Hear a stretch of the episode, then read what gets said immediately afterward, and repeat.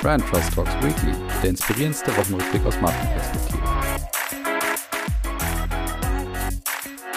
So, liebe Hörerinnen und Hörer, willkommen zurück zu Brand Trust Talks Weekly. Wir sind in der KW40 und ihr seid zurück bei eurem Lieblingswochenrückblick aus Marketing und Markenperspektive.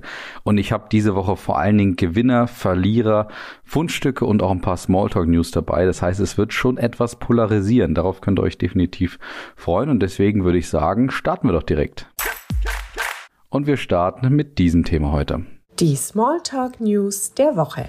Ja, und wenn ihr noch nicht so genau wisst, was ihr beim Abendessen am Samstag oder Sonntag oder wann auch immer in der Woche vielleicht mit euren Freunden, Bekannten etc. vielleicht am Essenstisch dann auch diskutieren wollt, dann könnt ihr vielleicht über den Black Friday sprechen, der natürlich auch mehr oder weniger wieder vor der Tür steht. Am 25. November ist es soweit und da ist dann wohl wieder der umsatzstärkste Shopping-Tag des Jahres an der Reihe. Und natürlich gibt's wieder unheimlich viele Umfragen und Vorbereitungen. Ja, was kommt denn jetzt auf uns zu? Die Händlerinnen und Händler sind ja da immer auch sehr gespannt natürlich und vor allen Dingen auch hier und da wahrscheinlich angespannt. Nachdem man ja die letzten zwei Jahre schon einige Herausforderungen zu bewältigen hatte, kommen auch wiederum Herausforderungen auf sie zu. Allerdings diesmal etwas anderer Natur. Natürlich geht's um das Thema Inflation und all dem, was da so jetzt gerade die Leute auch herausfordert. Und dementsprechend gab es jetzt eben, wie gesagt, diese Befragung. Und eine Befragung hat zum Beispiel rausbekommen, dass nur 52 Prozent der rund 2000 Befragten in dieser Studie am Black Friday teilnehmen wollen und 48 Prozent lehnen dagegen dankend ab. Und 66 Prozent derer, die eben kein Interesse haben, haben dann auch bewusst gesagt, dass sie ihr Geld lieber aktuell für Energiekosten oder auch mögliche Nachzahlungen sparen wollen. Ich persönlich glaube das nicht so direkt, dass es in diese Richtung geht. Also man kennt natürlich diesen Befragungsbias, der immer so ein bisschen dabei ist, aber ich kann mir schon vorstellen, dass es eine etwas, ja, eine, eine gewisse Zurückhaltung einfach dieses Jahr gibt, was den Black Friday angeht. Und die Studie ging dann noch ein bisschen in die Tiefe, die zum Beispiel auch beschrieben hat, dass einige nicht so viel Freude am Einkaufen einfach dieses Jahr auch verspüren. Das waren jeweils 56 50 Prozent, die auch gesagt haben, ja, die finanziellen Mittel würden ihnen dieses Jahr auch ein bisschen ausgehen. Das kam also auch noch hinzu. Und es gab auch ein bisschen Misstrauen, was zum Beispiel die Schnäppchen an sich angeht. 54 Prozent haben zum Beispiel gesagt, dass es nicht so viele Schnäppchen wie sonst auch geben wird. Was auch spannend war zum Abschluss vielleicht noch, war so der durchschnittliche oder durchschnittlich geplanten Ausgaben in diesem Jahr. Und die sollen dieses Jahr nur bei 280 Euro liegen. Das sind 16 Prozent weniger als zum Beispiel 2021, wo das Budget anscheinend bei knapp 334 34 Euro lag. Aber wenn man das wiederum nochmal so vergleicht, auch mit dem, was es zum Beispiel 2020 war, das war sicherlich so das Kern-Corona-Jahr, kann man sagen, da lag das Ganze bei nur 256 Euro. Und dementsprechend ist es ja eine leichte Steigerung im Vergleich zu Corona und aber natürlich, wie gesagt, etwas unter dem Vorjahr. Dementsprechend, ja, diskutiert das mal mit euren Freunden, Bekannten am Essenstisch. Mal sehen, was eure Befragung dabei so rausbekommt. Ja, und dann starten wir heute mit einer etwas, ich würde sagen, alleingelassenen Kategorie. Die Marketing-Themen der Woche. Bei den Themen der Woche geht es nämlich diese Woche nur um ein einziges Thema. Danach gehen wir direkt in die Gewinner und Verlierer und Fundstücke rein. Und das Thema der Woche ist The Land. Und da erinnert ihr euch vielleicht so ein bisschen an die Kampagne, die das Land Baden-Württemberg, ja, ziemlich genau würde ich sagen, vor einem Jahr gestartet hatte mit Pauken und Trompeten. Also da wurde unheimlich viel ja investiert. Es wurden Budgets von 21 Millionen Euro geschätzt, für die sich das Land dann auch ein bisschen rechtfertigen musste, inklusive Ministerpräsident. Und diese Kampagne war ja dann sozusagen eine Art Nachfolgekampagne dessen, was sehr erfolgreich in Baden-Württemberg lief und was ja immer so ein bisschen unter dem Claim lief, wir können alles außer Hochdeutsch. Und jetzt in The Land mit dem Ziel, dass man gerade nach Baden-Württemberg natürlich Fachkräfte aus aller Welt und natürlich auch aus den umgehenden Bundesländern auch anzieht und natürlich zu den ganzen Weltmarktführern, Hidden Champions und ja den insgesamt attraktiven Arbeitgebern, aber natürlich auch in das durchaus attraktive Bundesland zieht. Und jetzt geht's da in die nächste Runde. Und diesmal gab so eine Art Guerilla-Marketing-Kampagne. Und das könnt ihr euch so vorstellen, dass Jung von Matt eben in The Land oder mit The Land jetzt wieder ja durch Deutschland getourt ist und dann solche typischen Werbeplakate, also mobile Werbeplakate entwickelt hat und vor allen Dingen auch hingestellt hat, allerdings nicht einfach an irgendwelche Plätze, sondern ganz bewusst vor die ausländischen Marktführer oder so globalen Riesen, also diese typischen Unternehmen wie zum Beispiel Tesla, Google, Amazon und so weiter, da haben sie sich vor deren Hauptquartiere gestellt und ganz bewusst sozusagen die so ein bisschen auf die Schippe genommen, kann man sagen. Und deswegen gab es dann so interessante und lustig gemeinte Texte, wie zum Beispiel von Microsoft Hauptquartier, warum immer nur Windows? In the Land stehen dir alle Türen offen. Oder lasst euch nicht veräppeln. Das sieht man natürlich dann bei Apple vor der Tür oder auch äh, pfeift darauf, was der Chef twittert beim Tesla-Werk in Brandenburg oder bei Google in Hamburg stand dann eben das ganze Leben mit Suchen verschwenden. Google doch einfach The Land. Ja, und ein interessantes Merkmal war dabei noch, dass man diese Plakate ganz bewusst natürlich eben, wie gesagt, vor die Hauptquartiere gestellt hat, teilweise aber sich auch sehr bewusst darüber Gedanken gemacht hat, indem man das typischerweise in die Stauecken auch in einigen Städten gestellt hat. Und das hat natürlich damit zu tun gehabt, dass man gesagt hat, dadurch kann ich nochmal die Kontakte pro Plakat nochmal deutlich vervielfachen, dass man sich ganz bewusst mit Hilfe von Verkehrsdaten so die Staustrecken in Deutschland herausgesucht hat. Und diese Guerilla-Aktion wird jetzt noch knapp eineinhalb Wochen weiterlaufen und wird eben, wie gesagt, in den in unterschiedlichen Orten auch weiter fortgesetzt ist aber auch etwas, was natürlich so ein bisschen darauf ausgelegt ist, dass diese Motive es auch ins Internet schaffen. Deswegen werden sie auch mit Making-of-Clips verbunden, die dann auf Social Media verbreitet werden. Auch natürlich sollen noch Reaktionsvideos folgen, die wiederum dafür sorgen sollen, dass das Ganze auch viral wird. Und meine Meinung dazu, ich finde, dass das ganze Thema The Land jetzt langsam ein bisschen zu einem kommunikativen Selbstzweck verkommt. Und das sehe ich dann irgendwie auch daraus, dass man ja, also dass ich natürlich einige negative Kommentare aus Baden-Württemberg bekommen habe, wo einige oder viele eigentlich nicht so ganz da d'accord waren mit diesem Thema, das vielleicht auf der einen Seite schon ein bisschen lustig gefunden haben, aber andererseits auch gesagt haben, naja, wer macht das da eigentlich und was hat das mit uns und Baden-Württemberg sozusagen zu tun? Und dementsprechend glaube ich, dass ein Problem der ja sozusagen innere Rückhalt auch der Bewohner aus Baden-Württemberg sein wird und, und einfach ist auch für diese Gesamtkampagne. Und ich glaube, dass da nicht unbedingt große Belustigung aufkommt, dass man jetzt weiter natürlich hier auf die Tube drückt bei diesem Thema The Land. Und hinzu kommt noch, und das ist etwas, was ich ja schon vor einem Jahr kritisiert habe, mir fehlt es jetzt an Leistungen mehr denn je. Also man sieht, dass es immer mehr zur Oberfläche verkommt. Es ist ein Jahr vergangen und man sieht eigentlich bis auf eine Landingpage nicht so wirklich etwas. Zumindest habe ich da nichts gesehen. Ich habe nämlich The Land nochmal gegoogelt und bin auf dieser Landingpage schon auch gelandet. Und es, ich finde, es verkommt einfach immer mehr dazu wirklich Oberfläche zu liefern. Wenn man sich die Landingpage anschaut, dann wird da einfach, ja, ist da zu viel Landingpage sozusagen und zu wenig Orientierung. Was kriege ich denn jetzt wirklich in the land? Mal verdichtet, nicht so eine typische kommunikative Selbstzweckkampagne oder Landingpage, wo man dann alles Mögliche irgendwie erzählt, aber eigentlich doch nicht so richtig was sagt. Und da finde ich dann auch, dass irgendwie auf der Seite selber einfach zu viel Allgemeinplätze stattfinden und zu wenig Smartness. Also wo sind da vielleicht wirklich welche Tools, digitalen Schnittstellen, wo ich auf, auf einen schnellen Blick vielleicht auch etwas bekomme, was mich wirklich anzieht, wo ich sage, ja, da, da könnte ich mir vorstellen, dann, wenn ich eh drüber nachdenke, meinen Lebensmittelpunkt auch zu verschieben wiederum wenn man sich zum Beispiel auch die Jobbörse dort ankommt, dann, dann kann man da draufklicken, dann landet man aber irgendwie einfach nur bei der Arbeitsagentur, was grundsätzlich gut ist, dass man natürlich die Schnittstellenoberflächen von anderen bestehenden Plattformen einfach auch nutzt. Das macht sehr viel Sinn, aber irgendwie fehlt mir trotzdem so die Portion Leistung, die Portion Smartness, irgendwie so etwas, wo man sagt, wir haben da nicht nur in die Oberfläche investiert, sondern wir haben uns echt wirklich was Tolles überlegt. Irgendwelche Ansiedlungsdienste, dass man sagt, gerade Experts bieten wir hier vielleicht etwas an, dass man in The Land wirklich ankommt.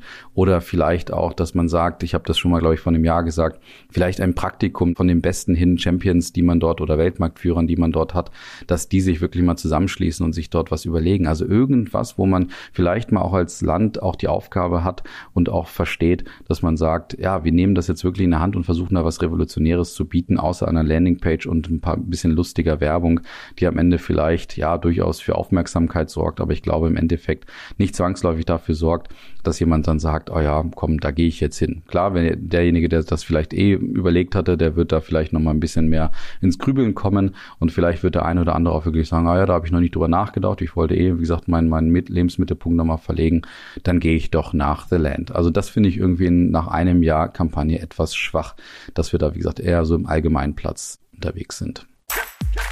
Ja, und damit kommen wir ja, wie gesagt, schon zu dieser Kategorie. Der Gewinner der Woche. Und das ist schon interessant. Ich würde sagen, es ist, glaube ich, kein Novum, weil ich glaube, ich hatte Apple mal, die zweimal Gewinner hintereinander geworden sind. Aber auch diese Woche ist Porsche nochmal Gewinner. Und es geht natürlich wieder um den Börsengang, den sie hinter sich gebracht haben.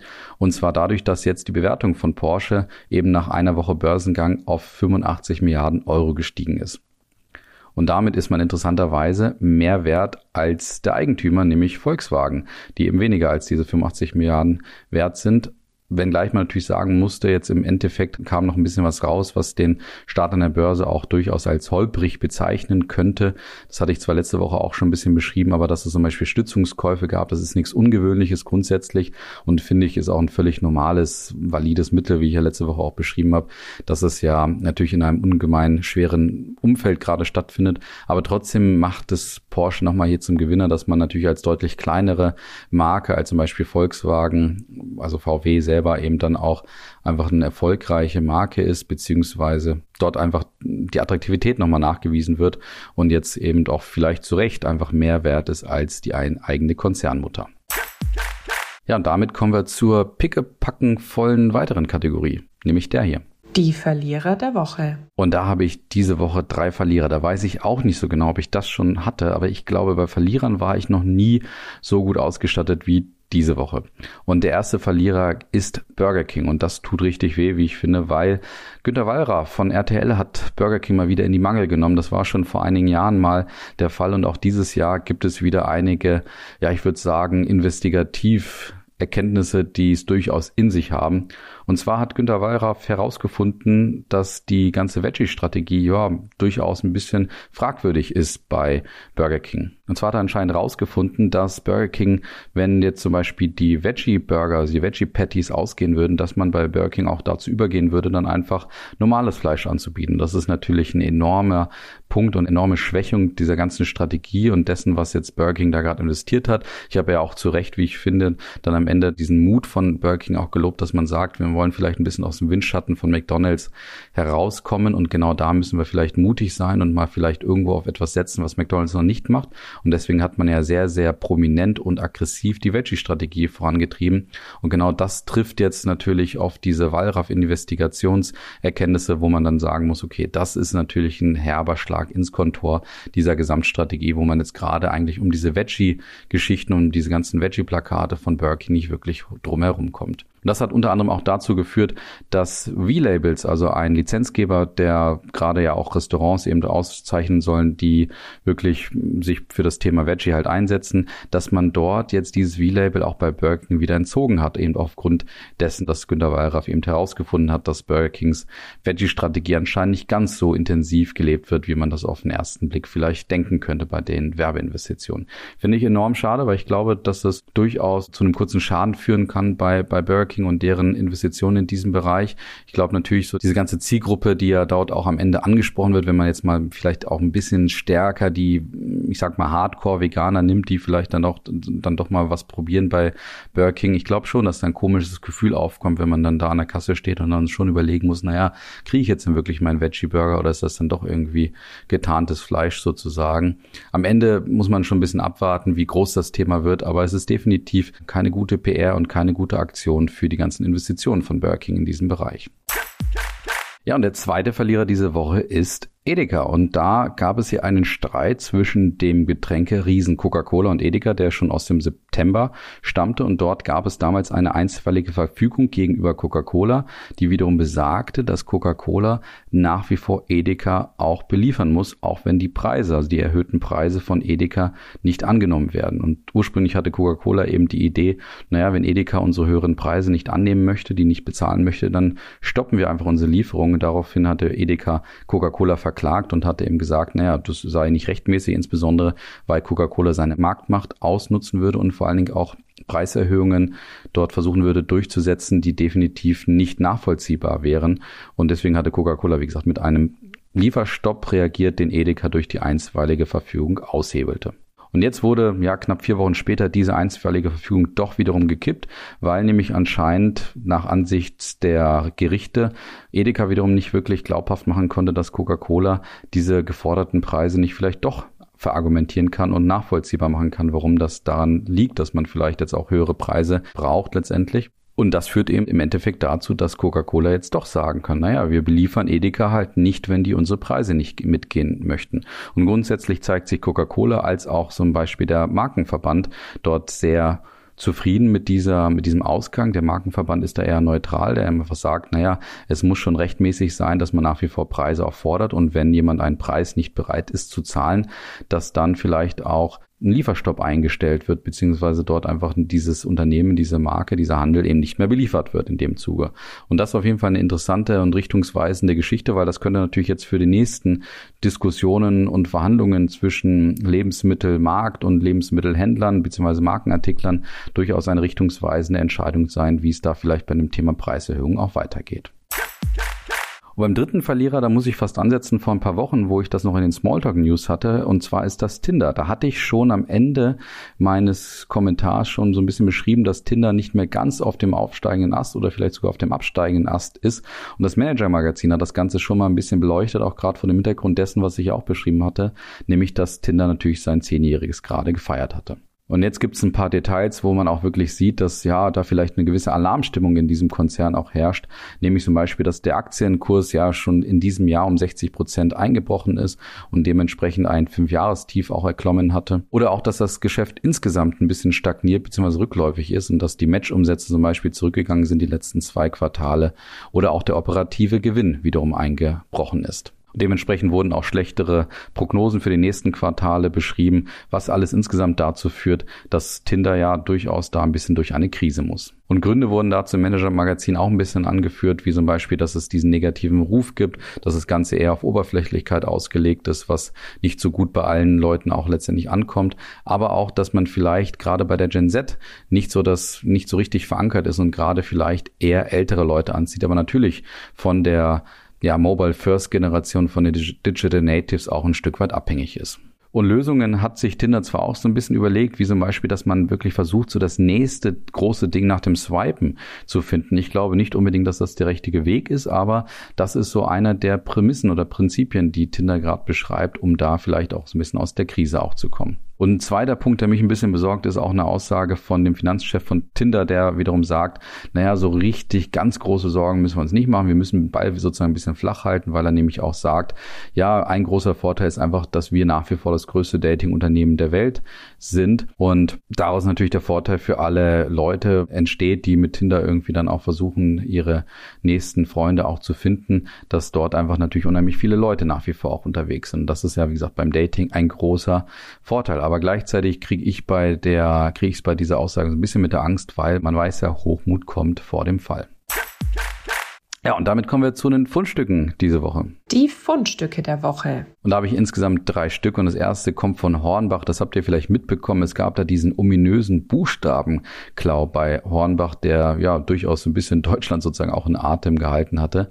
Und zwar ging es darum, dass an Hornbach-Filialen immer wieder große Buchstaben von dem Logo oder von der Wortmarke eben ähm, ja anscheinend geklaut wurden und das Ganze von Hornbach natürlich auch zu einer Kampagne aufgebauscht wurde, wo dann irgendwelche Radiospots lanciert wurden, die dann wiederum besagen, dass man auf der Suche nach diesen Buchstaben sein. Die Polizei wurde auch eingeschaltet, die wiederum auch sagen konnte, dass einem nicht bekannt ist, dass dort etwas geklaut wurde, beziehungsweise das Ganze noch nicht aufgeklärt worden konnte. Man hat da immer wieder so ein paar Kampagnen auch über Social Media lanciert, wo man dann eben dieses ganze Buchstabenthema, ja, wie gesagt, zu einer Kampagne auch aufgebauscht hatte. Und jetzt kam ein weiteres Mosaiksteinchen hinzu, was auch am Ende ja natürlich die Lösung bedeutet, dass natürlich diese ganze Kampagne von Hornbach auch wirklich lanciert wurde, indem man mehrere Personen sieht, die ja sich da eben als eine Art Verbrechergruppe dann auch zu verstehen gibt, die und sich dabei auch bekennen, dass sie genau diese Buchstaben aus unterschiedlichen Gründen dann auch geklaut haben. Der ganze Spot ist in mehreren Sprachen gedreht, das so ein bisschen zeigen soll, dass natürlich diese Gruppe auch ein bisschen ominös wirklich auch ist und diese Buchstaben jetzt in unterschiedlichsten Varianten auch bei sich zu Hause zum Beispiel auch einsetzt und damit ganz zufrieden sei auf jeden Fall. Und das Ganze wird am Ende natürlich dadurch auch aufgelöst, dass man den bekannten Hornbach-Jingle am Ende des Videos auch kennt, aber auch dadurch, dass einer der Männer so ein bisschen poetisch sagt, tue etwas, egal was, mal etwas an, bau etwas, fang einfach an. Und das erinnert natürlich schon ein bisschen an den Slogan von Hornbach. Es gibt immer was zu tun. Auf jeden Fall irgendwo eine ganz lustige Geschichte. Ich habe ein bisschen den Eindruck, dass man den Exit nicht so richtig findet. Wo führt das jetzt hin? Und da hoffe ich schon, dass vielleicht irgendwas am Ende dieser Kampagne rauskommt, wo man sagt, ja, das ist eine gute Auflösung, das ist auch eine interessante interessante Auflösung, wie es da vielleicht dazu kam oder was das jetzt auch bedeutet oder welche Folgen daraus auch entstehen. Wenn man zum Beispiel diese Buchstaben in irgendeinem schönen Ort vielleicht auch so ein bisschen als Guerilla-Aktion sieht, wenn man diese Buchstaben verlost oder was auch immer. Ich bin auf jeden Fall gespannt, wie man das ganze Thema noch weiter auflösen wird. Und beim zweiten Fundstück sind wir diese Woche bei KFC. Die haben einen interessanten, ganz, ganz reduzierten Werbespot lanciert und zwar gerade in UK auch in Anbetracht der WM, die ja so ein bisschen vor der Haustür steht. Da möchte man nämlich seinen Lieferdienst, also Delivery-Dienst auch ein bisschen pushen und das macht man, finde ich, ganz witzig. Auf jeden Fall, der Spot könnt ihr euch so vorstellen, ist eigentlich sind es einzelne Bilder oder auch Standbilder, die wiederum zeigen, wie einige Menschen bei sich zu Hause zum Beispiel ähm, KFC dann konsumieren und das manchmal ohne Hose machen oder mit den Füßen auf dem Tisch machen oder auch im Jacuzzi sitzen und jeweils wird da immer so ein bisschen diese, dieses Spannungsfeld aufgebaut. Ja, das darfst du zu Hause, aber das darfst du zum Beispiel im KFC-Restaurant nicht und das finde ich eine wunderbar reduzierte Idee, wie man so ein bisschen aufzeigen kann, welchen Vorteil du hast, wenn du KFC oder wie auch immer Fastfood eben zu Hause konsumierst, weil du nämlich Sachen machen darfst, die du eben in einem Restaurant, auch in einem Fastfood Restaurant nicht machen kannst. Schaut euch auf jeden Fall das Fundstück mal an. Ich finde es echt gut gemacht, einfach weil es so schön reduziert, so schön auf den Punkt ist und einfach ganz klar das Thema Delivery auch nach vorne bringt. Beim dritten Fundstück geht's in die Schweiz und da geht's um den Eidgenössischen Departement für Umwelt, Verkehr, Energie und Kommunikation sowie für die Wirtschaft, Bildung und Forschung, die mit Scholz und Frenz eine Kampagne gestartet hatten. Und da geht's um das Thema Energiesparkampagne. Und die geht jetzt in die zweite Phase. Und da geht's natürlich darum, dass jetzt immer wieder so das Motto gepusht werden soll, Energie ist knapp, verschwenden sollten wir sie eben nicht. Und dazu gibt es zum Beispiel auch ein, eine Landingpage, die heißt nichtverschwenden.ch, auf dem es zum Beispiel auf Energiespartipps geht, aber auch so ein bisschen die aktuelle Lage Frage der Energieversorgung auch nochmal transparent gemacht wird. Und in dieser zweiten Phase geht es jetzt ganz bewusst um eine Bewusstseinskampagne, wo es Bewegtbildformate in TV, Online, Social Media, aber auch Autoform gibt. Und ich finde die Autoform-Kampagne wirklich sehr gut, weil man immer wieder ein gleiches Bild sieht, nämlich ein dunkelblaues Bild, was offensichtlich eine Wärmekamera darstellen soll, wo man dann einfach natürlich in Rot dann sieht, wo die Hitze sozusagen entweicht. Und da werden mit so ein paar Mythen auch aufgeräumt, beziehungsweise wird eben ganz bewusst, ja, dieses Bewusstsein nochmal geschafft, wo denn überall Energie vielleicht auch verschwendet wird, wie zum Beispiel beim Lüften, wenn die Heizung an ist und die Fenster gekippt sind, dass das zum Beispiel Energie verschwendet oder auch das Baden natürlich teurer und energieintensiver ist als Duschen oder auch wenn der Backofen, Backofen vorgeheizt wird, dass das zum Beispiel 20 Prozent Energie verschwendet und noch weitere schöne Bilder. Und ich finde es wunderbar, wie, wie pointiert diese Kampagne ist, wie sehr sie auch immer wieder im gleichen Stil ist, nämlich wirklich diese Wärmebildkameras zeigen, wo du dann natürlich die Hitze auch erkennst und wo man dann diese Energieverschwendungspunkte auch am Ende sieht. Deswegen eine, wie gesagt, sehr pointierte Kampagne, sehr schön immer wieder im gleichen Stil, die aus meiner Sicht definitiv die Kraft hat, ja, damit Mythen auch aufzuräumen und Bewusstsein zu schaffen. Finde ich, wie gesagt, eine sehr schöne Kampagne, die auch sozusagen von der Regierung beziehungsweise von den Abteilungen dort lanciert werden kann. Da kann man sich, glaube ich, in Deutschland auch eine Scheibe von abschneiden. Und mit diesem Fund Grundstück entlasse ich euch wie immer ins Wochenende. Ich wünsche euch ein wunderbares Wochenende, einen guten Start in die Woche. Danke fürs Zuhören. Bis demnächst. Macht's gut. Ciao.